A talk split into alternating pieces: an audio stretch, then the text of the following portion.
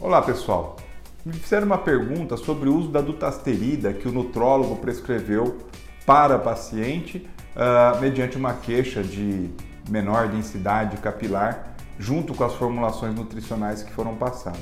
Bom, a dutasterida é um princípio ativo antiandrogênico. Então, primeiro de tudo, a gente precisa saber se essa percepção da paciente ou do paciente é realmente uma queda capilar. Eu falo isso muito para vocês. Se vocês me seguem, vocês sabem que eu falo isso, que a gente sempre tem que fazer o diagnóstico correto para ter o tratamento mais adequado e customizado. Como vocês sabem, eu formulo é, as fórmulas para cada paciente de maneira customizada. Então, a gente precisa fazer o correto diagnóstico. Então, será que você está tendo realmente uma queda capilar ou uma quebra capilar? Boa parte das mulheres que vêm no consultório, quando fala que tem queda capilar, eu vou dar uma olhada no cabelo, faço o exame físico. Eu sou muito minucioso para fazer o exame físico. A gente faz o teste de tração, passa no microscópio, olha a base do fio, se tem ali perda de proteína de ancoragem, se é um afinamento realmente. Então, assim, boa parte das que vêm não é queda, é quebra do fio, ou até, tem, ou até mesmo uma quebra associado à queda capilar. Então, se for uma quebra por uma falta de estrutura na haste do fio, não tem nada a ver com a alopecia androgenética. E aí, para que, que você vai usar um princípio ativo antiandrogênico? Então, nesse ponto, o princípio ativo não vai ter nenhuma eficácia. Caso seja uma alopecia androgenética, a gente precisa identificar o grau dessa calvície. Porque só usar um anti-androgenético, que é isso? Uma, uma formulação, uma medicação, um princípio ativo que vai agir anti, ou seja, contra os fatores androgênicos, precisa ser avaliado, primeiro se é androgenética mesmo, e só isso não vai tratar, vai retardar o efeito.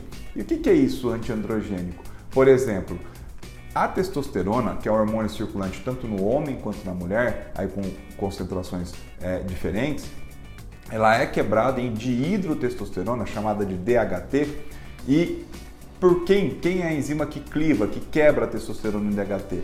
A 5-alfa-redutase, que tem a 5-alfa-redutase tipo 1 e tipo 2. O DHT é que se liga aos queratinócitos lá no folículo e inibe a produção de fios.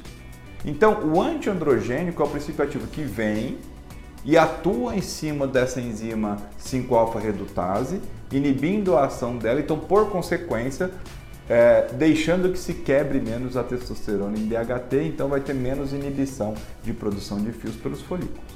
No caso, a finasterida ela vai inibir a 5-alfa-redutase tipo 1, enquanto a dutasterida, que eu chamo de primo rico, vai inibir a 5-alfa-redutase tipo 1 e tipo 2. Por isso que a dutasterida hoje vem vindo com uma solução mais apropriada, mais nova, mais tecnológica, porque ela vai inibir as duas vias da 5-alfa-redutase, né? os dois tipos de 5-alfa-redutase. O problema é que ela hoje ainda é um pouquinho mais cara que a finasterida, então as formulações com dutasterida vão ficar um pouco mais caras do que a finasterida. Mas pode ser utilizado? Pode ser utilizado tanto por homem quanto, quanto por mulher. Existem concentrações ou miligramagens específicas para homem e mulher. Existem alguns estudos ingleses que são mais atualizados sobre isso, então eu sigo é, o padrão desse, desses estudos ingleses publicados internacionalmente, porque a gente sabe que a gente não pode ceder a novidades de mercado que se não tiverem comprovações científicas sérias. Né? O fomento comercial existe, então a gente tem que buscar literatura que é séria. E existe uma segurança sim no homem e na mulher, seguindo concentrações específicas para homens e mulheres. Tá certo? Então, se tiver mais dúvidas sobre finasterida e dutasterida, mande aí no comentário para eu gerar o próximo conteúdo. Um abraço e até o nosso próximo vídeo.